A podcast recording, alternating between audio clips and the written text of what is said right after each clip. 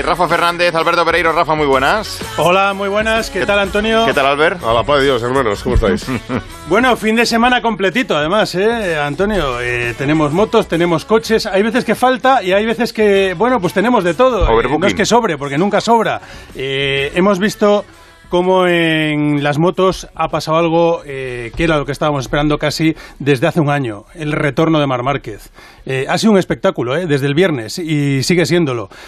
ha conseguido en este retorno, después de esas tres operaciones, casi nueve meses, volver y hacerlo a lo grande. Fíjate que mañana va a salir en la segunda línea de parrilla de salida, que ha marcado el sexto tiempo en la calificación en su primera carrera después de esas tres operaciones, que lo ha pasado fatal, ganando a su compañero de equipo, eh, bueno, pues eh, por delante de gente pues como Maverick Viñales, como su hermano, como Paul Espargaró con la misma moto, eh, tremendo. O sea, lo de Mar Márquez es tremendo, todos lo sabemos, vamos a ver mañana en la carrera cómo aguanta físicamente. Tampoco ha tenido mucho tiempo para entrenarse, quiero decir que ha sido el alta médica y automáticamente prácticamente... Se había podido subir a dos, a dos motos que no son las motos de carreras, pero que son prototipos muy potentes, pero no es absolutamente ni parecido, ni parecido a la sensación de ya ponerse al lado de todas las eh, bestias que tiene al lado, que son absolutas bestias. Lo que pasa es que él es casi sobrehumano en, encima de una moto.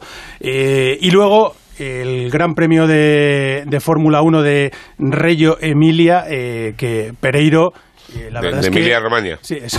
De, Emilia. Emilia, Rey Emilia, Emilia, ¿te acuerdas? Porque me, mandaste, me mandaste ahí a dar una vuelta. Estuviste tú allí. Eso es. que lo conoces bien. De Emilia Romagna en el circuito de Imola. Eh, suena, donde... suena a vino lambrusco, pero. Sí, sí, bueno, habrá, seguro. ¿eh? bueno, es parecido. Ay, ay. Eh, Rafa y yo tenemos una batalla interior con Reggio Emilia de toda la vida. es entendible que nos pasa. Sí, señor. Me pasaría a mí y a él, a los dos. Donde eh, volvemos a ver a Hamilton Pereiro en la, en la pole, pero el que, el que va a partir mañana segundo, ese es el que, el que nos puede dar jornadas por lo menos de un espectáculo brutal. ¿eh? Bueno, yo voy a decir una cosa que igual el que me está escuchando en casa va a decir que qué dice este tío, pero Hamilton es pole sin el mejor coche. Lo, suelen decir. Sin este tío? Hamilton, ¿ves? Ya está. Hamilton es eh, pole sin el mejor coche de la parrilla. Pues eso es noticia. Eh, Hamilton ha hecho posiblemente una de las mejores vueltas de su vida, sin lugar a dudas, sabiendo que Red Bull está un pelín más fuerte que Mercedes y que se demuestra a los compañeros de equipo. Bottas ha sido primero todo el fin de semana, llega el sábado la cual y es octavo. Nunca veríamos un Mercedes octavo.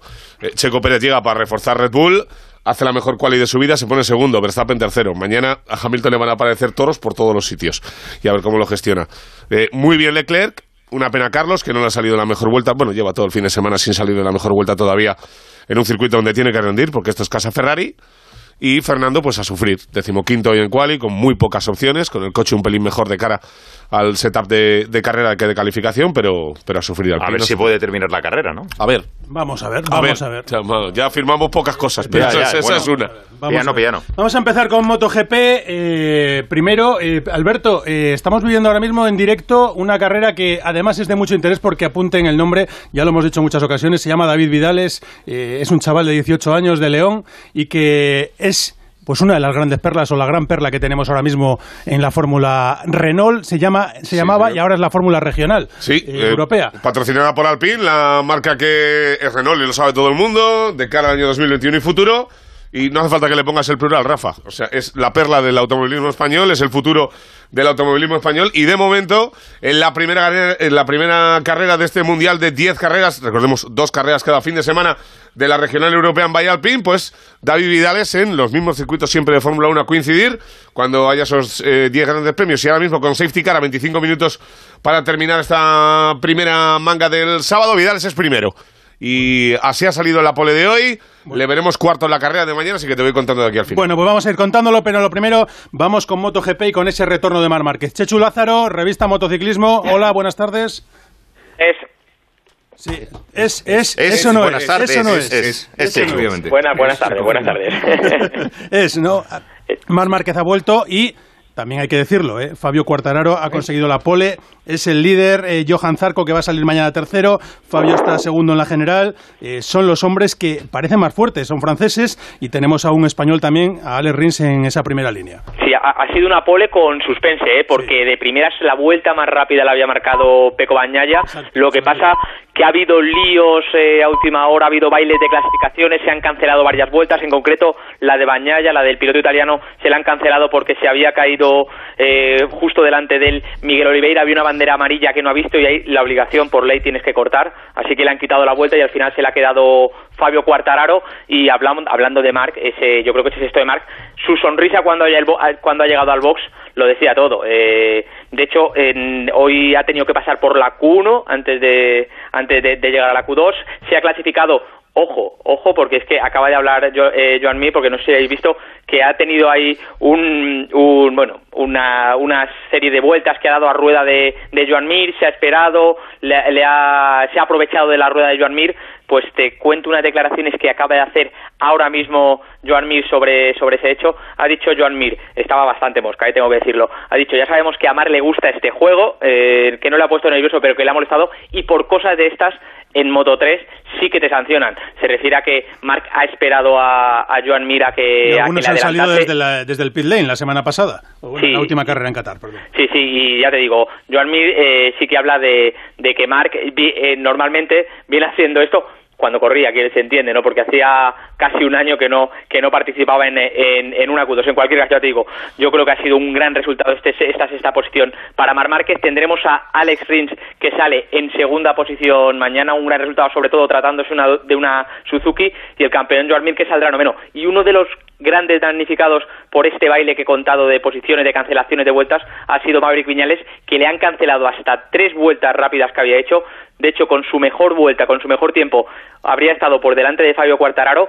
Y si veis las imágenes por lo que le han cancelado la vuelta a Maverick Viñales, ha sido por salirse, pero de una manera milimétrica de la pista, por exceder los límites de la pista. Lo que pasa que ahora el VAR eh, de, los circuitos es un sensor que salta cuando pisas fuera de la pista. En este caso le ha saltado y le han saltado, le han, le han quitado la vuelta a Maverick Viñales, que saldrá duodécimo. Eh, y ya por último recalcar de nuevo Valentino Rossi está perdidísimo en este 2021, saldrá mañana decimoséptimo. Bueno, pues eso es lo que ha ocurrido en esta carrera y así suenan los dos eh, primeros eh, del día de hoy y que van a partir mañana eh, en la pole y en la segunda posición. Fabio Cuartararo y Alex Rins en Dazón. He estado bastante sorprendido el ritmo que he hecho porque iba encontrándome muy bien, hemos, hemos empujado bastante, pero no es que íbamos realmente al límite, súper contento y en cualifica pues bueno, no es una pole como, como las normales, pero bueno, al final lo más importante es salir de esta posición, Bañaya ha hecho un tiempo que realmente hay que felicitarlo porque es rapidísimo, pero, pero bueno, estamos aquí y tenemos que pensar para nosotros. Eh, es muy importante salir delante en, MotoGP. Creo que de ritmo, estamos bien. Fabio ha marcado un gran ritmo en el FP4. A ver si podemos hacer una buena salida y a ver dónde nos podemos colocar. Bueno, pues importante ver a esa Suzuki de Alex Rins en primera línea porque le suele costar más calificar, eh, aunque Alex eh, lo ha hecho ya en ocasiones, eh, calificar bien los sábados. ¿Cómo ves la carrera de mañana, Chechu? Pues a priori el favorito precisamente sale desde la pole, porque Fabio Cuartararo ha tenido un ritmazo. En general las tres Yamaha, exceptuando a Valentino, tanto la de Cuartararo como la de Viñales, como la de Morbidelli, eh, están un pasito por delante. Habrá que ver mañana en carrera porque Viñales sale muy atrás. Y la verdad, para mí, la gran incógnita es Márquez. Eh, Márquez sabemos que es un piloto que va rapidísimo en cualquier circunstancia. El problema es si puede aguantar eh, una carrera completa. Veremos a ver porque él lo decía ya desde el viernes, va a ir a menos conforme pase el fin de semana físicamente. él se ha resentido ya tenía dolor en el brazo, de hecho, durante la Q2 solo ha dado vuelta con una goma, que normalmente se hace en dos tandas con dos gomas diferentes. Él eh, ha minimizado el tiempo de, estar en pista en ese momento, así que veremos a ver si Mar Márquez puede estar o no en pista. Y déjame decirte una cosa, Rafa, rápido, porque estábamos muy pendientes del estado de salud de... Eso es lo que te iba a preguntar ahora. Ah, sí, pues, pues Jorge pues, Martín. Eh, pues eh, Jorge Martín ha tenido una caída feísima en, en el tercer entrenamiento libre, eh, le han atendido en el centro médico, le han evacuado en helicóptero, en principio no ha perdido la conciencia en ningún momento y según el último parte que nos ha servido el equipo, tranquilidad porque únicamente entre comillas, porque ya te digo, la caída ha sido muy fea, incluso ha sufrido un pequeño traumatismo craneoencefálico, pero tiene fracturas en el metacarpiano del primer dedo de la mano derecha y en el maleolo del tobillo derecho. Se va a quedar 24 horas en observación en el hospital de Faro y evidentemente no va a estar mañana en la parrilla. Bueno, lo que está es con el ánimo bajo, pero al mismo tiempo animándose a sí mismo y ya ha dejado muy claro en el Twitter que Martinator va a volver y que, aunque tiene muchos dolores eh, y que ahora mismo está fastidiado, como no puede ser de otra manera, eh, le vamos a tener otra vez ahí en los, en los circuitos, que es donde queremos verle. Eh, Chechu, estamos pendientes de las declaraciones de Mar Márquez. perfecto, sí, habla en 10 minutos, en 15 minutos habla marca. Perfecto, pues estamos muy pendientes de lo que diga Mar Márquez en su retorno a una quali. Todo el fin de semana es noticia, Antonio Márquez, eh, porque es tremendo eh, eh, lo que ha pasado, lo que ha vivido y, lo que todavía le queda por, por vivir y, demostrar, porque estoy seguro que va a volver. Mañana día grande del motor, ¿eh? o sea, ya ahí lo está haciendo con, con esa quali y mañana con, las carreras. Bueno, un abrazo para Jorge Martín, ¿eh? Por sí, señor, sí, señor, al piloto de San Sebastián de los Reyes, como esta casa. Eh, Oscar Langa, buenas tardes. Adiós. ¿Qué tal? Buenas tardes. Bueno, hemos tenido MotoGP. Pepe Catalina, buenas tardes. ¿Cómo va la NBA, Pepe? pues mira, eh, luego hablaremos de ello si queréis, porque creo que Deniais debería de dimitir inmediatamente. Tú, Esteban, que eres también de los Boston Celtics. ¿eh? Nos ha quitado a Bucevis, Dramon a los Lakers. ¿Qué más quieres que te diga? ¿eh? ¿Qué más quieres que te diga? Eres muy grande, Oscar. No me, no me lo y esta mañana encima el entrenador de Casa de Monzaragoza también se va de Argentina. Pues ya... Grande, Pepe, impresionante. ¿Qué queréis que os diga? Vamos con Oscar. Vamos a las motos. Y no me depriméis con el Real Zaragoza que perdió 3-0. No, no, no. no, que, no, fin, venga. Bromas, bromas las justas, a, ¿eh? A, a, Moto 2 y Moto 3. Bueno, empezamos por Moto, empezamos por Moto 3, si te parece, eh, que es donde tenemos más, más potencial los españoles eh, y donde, bueno, mañana no vamos a estar en la pole, ni en Moto 2 ni en Moto 3, pero, pero bueno, Oscar, en Moto 3 desde luego tenemos muchas posibilidades de ver pilotos españoles en el podio de nuevo. Sí, sí, ya que yo creo que casi la formación de parrilla casi no importa y prueba de ello lo que vimos en Qatar el otro día con Pedro Acosta que salió desde el pit lane y logró eh, ganar la carrera, ¿no? Sea como sea, de momento la, la pole es para Andrea Miño, seguido de Denis Foya. En tercera posición era para Jede Malcova, pero por la penalización que tiene en Qatar saldrá desde el pit lane, así que Sergio García, que era el cuarto, es el, el piloto que ocupa el último puesto en la primera línea de parrilla. En cuanto al resto de españoles, Xavier Artigas el séptimo, Joven Masía noveno, Pedro Acosta décimo, Izan Guevara décimo tercero, Adrián Fernández décimo cuarto y Carlos Tatay ocupará el puesto 22. Yo creo que tenemos aquí una armada eh, español increíble y, yo creo que lo pueden hacer muy bien. Además, muchos de estos pilotos jóvenes ya conocen el, circuito de, de, Portimao, ya que aquí también han corrido en el fin de Repsol. Bueno, ¿y, y en Moto 2? Pues en Moto 2, pues ninguna sorpresa, eh, ya que Salos, el piloto británico, venía de Qatar con dos poles y dos victorias, es la tercera pole seguida que consigue también eh, aquí, y bueno, eh, seguido de Remy Gardner, en tercera posición Xavi Vierge, que lo hizo muy mal en Qatar y encima venía de la Q1, pero ha hecho unos cambios radicales en la moto y lo ha hecho hoy realmente bien, y en cuanto al resto de españoles, pues Augusto Fernández es sexto, eh, Albert Arenas, campeón del mundo de Moto 3, séptimo, Aaron Canet noveno, Raúl Fernández décimo, Héctor Garzo décimo segundo, Marco Ramírez décimo séptimo, y en el puesto 28 está Miquel Pons y luego Jorge Navarro, la verdad es que sigue eh, pasando una grave crisis, saldrá el último en el puesto 30. Bueno, pues eh, esto es lo que ha dado de sí Moto 2 y Moto 3. Vamos a ver mañana esas carreras, porque sobre todo en Moto 3 vemos espectáculo puro siempre, ¿eh? con carreras que son tremendas. Eh, Oscar, que seguimos seguimos atentos a todo lo que pasa ahí, ¿vale? Con nuestra, con nuestra grande, gran cantera. Bien, Gasol, ¿eh? Bien, Seguro que sí. Venga, Venga un abrazo. Adiós, un abrazo. Chao, Oscar. Bueno, y como decíamos, en Fórmula 1, la pole para Hamilton. Eh, Jacobo Vega, hola, buenas tardes. ¿Qué tal, Rafa? Bueno, Buenas tardes. Que, que, Hamilton vuelve a sacar el martillo y aunque los Red, Bull, los Red Bull están cada vez apretando más, eh, no, no, no han conseguido hoy ganarle.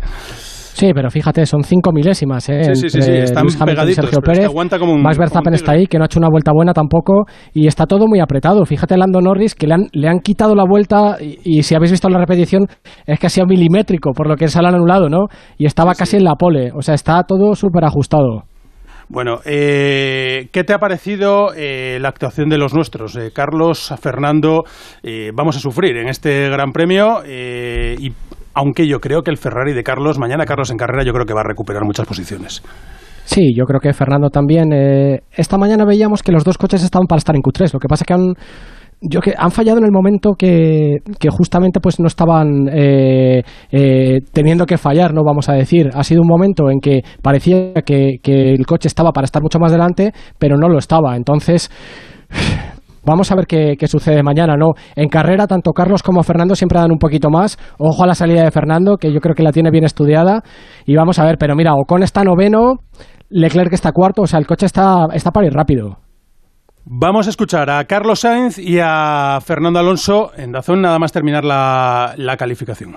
Nada, sinceramente que, no he hecho una vuelta buena en toda la quali. No, no he conseguido poner las, todas las curvas iguales. Eh, cuando ganaba una décima en una curva la perdía en la otra. Me ha faltado consistencia y al final con lo apretado que estaba no he podido, no he podido poner una vuelta. Me he dejado dos o tres décimas por el camino. Eh, me he equivocado también en el balance de frenada en un par de curvas todo un poco nuevo todavía, todo un poco verde, la verdad, sobre todo en un circuito de tanta, de tanta confianza que hay que necesitar y tantas vueltas como Imola.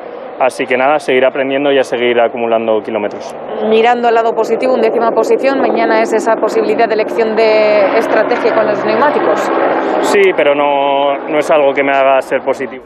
Al final, cuando, cuando estás en el coche, tampoco es que, que notes si te falta o no eh, la, la, experiencia con, con, el coche o con el equipo. Me, he encontrado bien, el coche iba bien toda la, la crono y no he tenido grandes problemas, pero lógicamente la, la velocidad no estaba ahí y, y, ya nos costaba trabajo desde la Q1.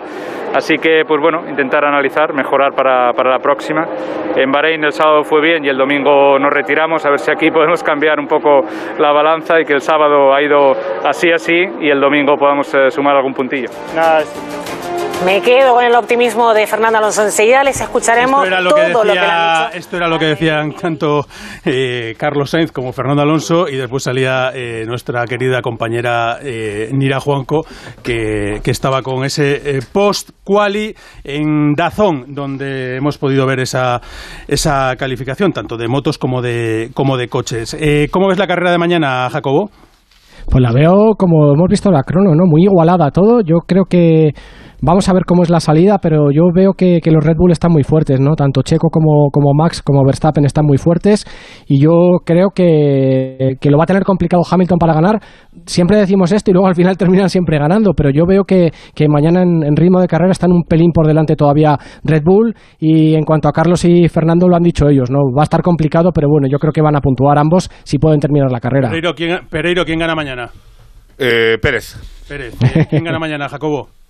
Eh, Verstappen. Verstappen. Eh, vamos a ver, tenemos a un protagonista, además que teníamos, tenemos muchas ganas de hablar con él, que es Alejandro Agag, que ya nos está esperando, pero nos va a permitir un segundito que escuchemos a Mar Márquez. Me han dicho que mañana me tengo que levantar peor aún, pero bueno, que eso sería lo natural, pero esperemos que ahora haciendo un buen eh, trabajo con el fisio Carlos, pues a ver si, si puedo estar, estar bastante bien y poca cosa más, lo, lo demás, resultado mucho mejor de lo esperado. No es el, Sexto en parrilla. no es nuestro resultado, o sea, no es, no es, donde toca estar ahora, pero ha venido, ha llegado, em, también honestamente. Llevo todo el fin de semana rodando solo, tocaba Estrategia. algo diferente. O sea, tocaba... ¿Has buscado tanto a Mir como a Rins? ¿Han sido las dos buscadas? Sí, especialmente a Mir ¿Por qué? Porque es el campeón, eh, está pilotando bien, eh, el resultado no salga, pero pilota bien. Y, lo he buscado, evidentemente lo he buscado. Tenía, necesitaba ayuda. Eh, llevo nueve meses sin ir en moto y, lo, he buscado. Y, bueno, luego pues ya con, con Rins ha sido un poco diferente, lo he dejado un poquito más, más lejos y, ahí así que he hecho una vuelta para buscar el límite, pero sin, sin exagerar mulo pues nada, qué suerte mañana, que ya no podemos ir. Cuando dice ayuda, dice, dice picante, ¿no? Porque es que ha ido a buscarlo, pero... Eh, pero de verdad. Ya, le ha dicho tres cosas. Eres el campeón del mundo, le he buscado, necesitaba un poquito de jaleo. No sé qué es mejor. Que se mejore todo. Si tener a Mar Márquez por delante años luz o tenerle en la chepa al rebufo, ¿eh? Alejandro Agag, muy buenas tardes. ¿Qué tal? Buenas tardes. Bueno, eh, ¿a Mar Márquez le quieres en la Fórmula E o no? bueno, yo de los, que han hablado hasta ahora, pues a todos. bien, bienvenidos todos. Bueno, muchas gracias gracias por, por estar esperando ahí, que, eh, que teníamos ganas de hablar contigo y es que la Fórmula E va a llegar a, Valencia. Y hablamos con Alejandro Agag porque Alejandro Agag se podría decir que es el Bernie Eccleston de la Fórmula 1, el Carmelo Peleta en MotoGP y ahora te has creado la Fórmula E. Sí, efectivamente. Hubo que crearse una para poder estar ahí, porque los demás no, no se iban. Así que nos inventamos una nuestra. Bueno, eh, Alejandro, eh, ¿cuántas temporadas lleváis ya con la Fórmula E? Esta es la... Esta ya es la séptima temporada. La séptima, fíjate, siete años y todavía no habíais llegado a España. Y todavía no habíamos llegado a España y la verdad es que me da mucha pena que vayamos a llegar a la primera carrera sin espectadores, porque al final no va a poder disfrutar tanta gente del espectáculo de la Fórmula E, pero bueno, es un primer paso y yo espero que, la siguiente ya sea, ya sea una carrera de verdad, pero bueno, vivimos el tiempo que vivimos, así que hay que, hay que adaptarse. Bueno, eh, llega la carrera de Valencia, como dices, una verdadera lástima, además en este momento con la maldita pandemia, eh, no va a haber público. Y va a ser una carrera que eh, no es lo habitual que vemos en la Fórmula E, porque no va a ser una carrera urbana. No, y es la excepción, la hacemos la excepción además, pues claro, por la pandemia, ¿no? Eh, tendríamos que buscar soluciones. En un circuito, es más fácil aislar toda la zona y hacer una burbuja y hacemos test a todo el mundo que entra y la última carrera que hicimos en Roma hicimos 12.000 PCRs para conseguir hacer la carrera. Así que bueno, no queda más remedio, hacemos en circuito y yo creo que va a ser interesante desde el punto de vista deportivo ver cómo funciona eh, la carrera en el circuito. ¿Cómo, cuenta a los, a los, a los oyentes eh, cómo es el formato eh, de vuestra Fórmula E, porque muchos en España la conocemos, pero hay muchos que todavía, mucho público que todavía no, entre otras cosas porque no ha habido ni piloto español que haya estado ahí permanente, ni tampoco carreras aquí. El formato es todo en un día. Eh, se hace todo el evento en un día, se hace desde la practice de, por la mañana, desde la práctica por la mañana, los ensayos hasta la clasificación, hasta después la carrera, toda en el mismo día. La carrera es una carrera que dura 45 minutos eh, mm, aproximadamente. Son carreras que antes se hacían cuando empezamos con dos coches porque la batería no daba para, para toda la carrera. Ahora ha avanzado mucho la tecnología, que es lo que, de lo que se trata la Fórmula E, y la hacemos toda eh, con un solo coche y, dura más o menos eso, 45 o 50 minutos la carrera. Y eh, lo que hacemos es repetir entero lo mismo al día siguiente. Hacemos dos días enteros iguales, con lo cual hay dos carreras que puntúan exactamente igual para el campeonato, una el sábado y otra el domingo, y eso es lo que, lo que haremos en Valencia. y además es que es divertidísimo eh, y yo lo recomiendo. Eh, ¿Por qué no hemos tenido ningún piloto español todavía? Eh, se ha hablado, por ejemplo, de Dani Juncadella, de algún otro piloto, pero ¿por qué no tenemos un piloto español en la Fórmula E? Bueno, pues tenemos dos en Fórmula 1, igual por eso, porque están, porque los, los que tenemos son muy buenos, están en la Fórmula 1.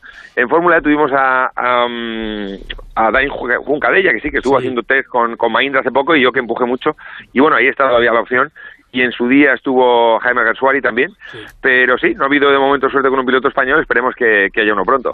Eh, eh, Alejandro, se, hablaba mucho este verano de que la opción, en caso de que Sebastián Vettel no hubiera decidido seguir en Fórmula 1 y firmar el contrato con Aston Martin, que era el impulso que le hacía falta a la Fórmula E para estar del todo, del todo arriba.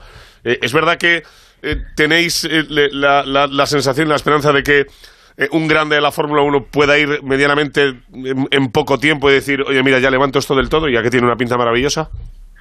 Yo no sé si eso al final ayuda o no ayuda.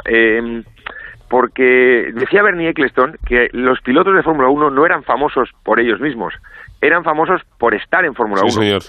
Yo creo que lo que hay que hacer es grande el campeonato, lo más grande posible, y eso lleva tiempo, ¿no? Y, una, y una vez cuando la Fórmula E sea pues muy grande, esperemos en un día, el campeón de la Fórmula E pues será, será alguien muy famoso, pero pero si te llevas igual a Lewis Hamilton o a, yo que sé, a uno que esté más avanzada la carrera, a Kimi, a la Fórmula E, no sé yo si eso la haría grande. Hombre, a mí me encantaría tenerlos, ha estado Felipe más un par de años y, ha estado muy bien tenerlo ahí, pero, pero, en fin, ya digo que no sé si es eso lo que, lo que te hace grande un campeonato. Alejandro, yo que sé que has tenido mucha relación y, que seguro que, ha sido una pérdida que, te ha dolido muchísimo eh, con Adrián Campos, ¿qué, qué recuerdos quieres trasladar de, de, todo eso? Porque, bueno, cuando hablamos contigo, que es muy poco, eh, o sea, no por nada, pero que hablamos pocas veces en antena, pues yo creo que es bueno que lo digas, ¿no?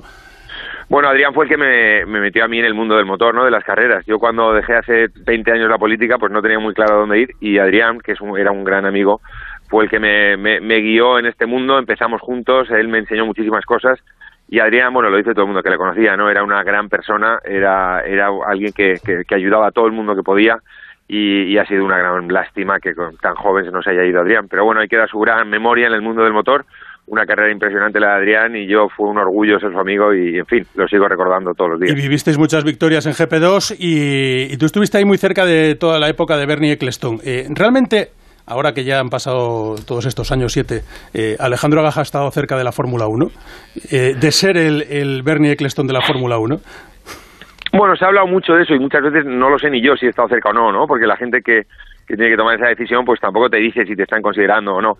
En los últimos años eh, simplemente no he podido, no, no he podido eh, porque pues porque tenía bueno mi contrato con la Fórmula E y mi contrato era exclusivo y además tenía una serie de años y, y, la verdad es que no había opción de, de poder ir a la Fórmula 1 quizás en un momento en el que se hubiera podido pero pero no sé si nunca estado cerca de eso podría haberlo estado pero yo pues no lo sé y la Fórmula se va, va a acabar eh, devorando a la Fórmula 1 eh, porque a la, a la larga crees en eso yo creo que devorando no, mm, yo creo devorando no, pero yo creo que debería hacer, debería unirse en un futuro. Yo creo que debería unirse en un futuro. Eso es lo que yo digo siempre. Lo que pasa es que los accionistas pues no están por la labor de momento, eh, porque los accionistas de Fórmula y Fórmula 1 son son compañías muy muy próximas la una a la otra, pero no son compañías que quieran de momento trabajar juntas en esto y, y, las prefieren mantener separadas Fórmula y Fórmula 1.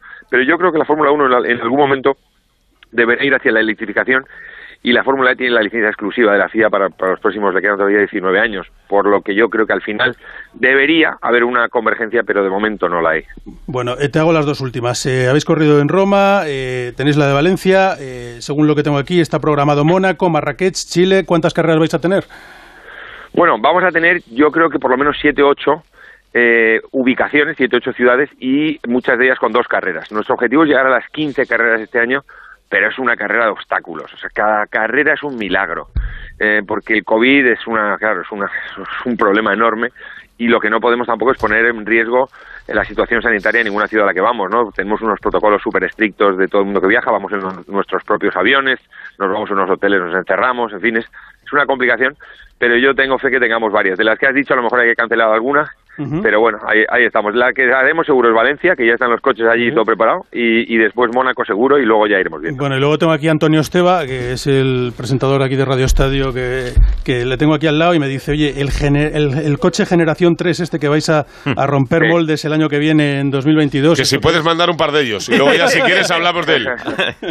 ese va a ser brutal, ese va a ser brutal. Ese, ya verás, la, ¿Va a hacer ruido? Ese va a transformar, ese, bueno, ruido no sé, igual se lo pongo, pero lo que va a transformar lo que va a transformar es la percepción de la gente sobre el coche eléctrico, porque ese coche va a ser un coche que ya va a tener unas prestaciones que van a ser espectaculares. No voy a decir de Fórmula 1, pero cercanas. Y eso en un coche eléctrico va a romper moldes y va a hacer que la gente cambie la, la visión que tiene del coche eléctrico, que al final es lo que quiere hacer la Fórmula E. Pues Alejandro, que un placer haber contado contigo esta, este, esta tarde aquí en Radio Estadio y que la semana que viene podamos disfrutar en Valencia de esa primera carrera de la Fórmula E en España, ¿eh? siete años después, eh, que no es poco, ¿eh? no es poco, la verdad. encantado de estar con vosotros y saludos a Jacobo y a Tira, que los oía que estaban por ahí. Sí, sí, sí. un placer. ya, ya. Bueno, un abrazo grande, Alejandro. Un abrazo, hasta eh, que creo que Mar Márquez ha dicho algo más sobre la carrera de mañana que es interesante que escuchemos, me dice Andrés Aránguez. No lo sé. No lo sé si puedo aguantar, creo que son 25 vueltas la carrera. No, no, no lo sé. No, yo creo que sí, pero lo máximo que he dado ha sido seis vueltas consecutivas. Es cierto que es, si se engarrota el antebrazo o, pasa esta sensación que tengo en el codo, pues... Eh, pues mm, que espero que no, que no tenga que parar en box, pero, pero bueno, estamos en rehabilitación y en una rehabilitación a veces pasan cosas imprevistas, pero bueno, intentaremos salir con calma y, y no, no, darlo todo al principio para, para, bueno, para acabar la carrera. Bueno, pues eh, vamos a ver, vamos a ver si Mar Márquez es capaz de contenerse al principio y poder terminar la carrera de mañana. Es la gran incógnita, si Márquez que va a salir, recordemos, en la segunda línea de parrilla de salida, eh, sexto en esta calificación, eh, por delante de su compañero de equipo, la verdad es que es un torbellino. Lo de Mar Márquez Alentá es de verdad... Decía que hablaba, dice, dice, es una posición que no nos correspondía, es como algo no deseado, ¿no? Pero ahí está, ahí está. Alberto, ¿cómo va nuestro querido David Vidales? Pues se va a acabar la carrera porque estamos en el tercer safety car de la misma. Un accidente de Haverkor que ha tocado por Tasa Veganovic y directamente Danos se ha buenas noticias. Vidales va a ganar.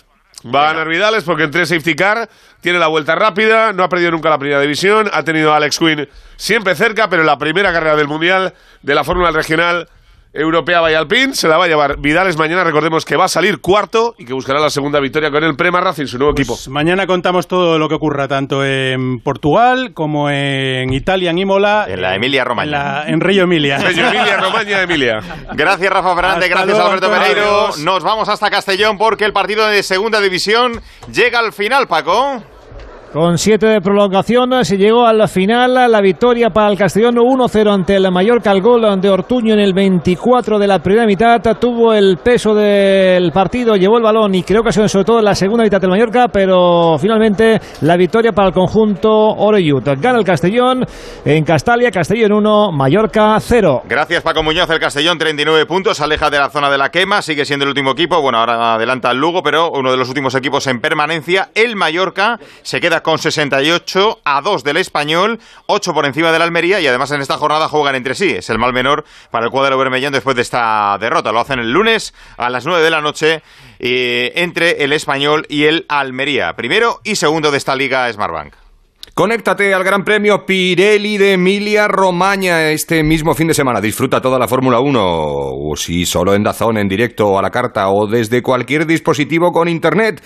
Suscríbete por solo 9,99 euros al mes, primer mes gratis, ahorra un 15% y llévate 12 meses de Dazón por solo 99,9 euros con el plan anual Dazón de AZN, más deporte, mismo precio. Radio Estadio, Antonio Esteba y Javier Ruiz Taboada. Onda Cero.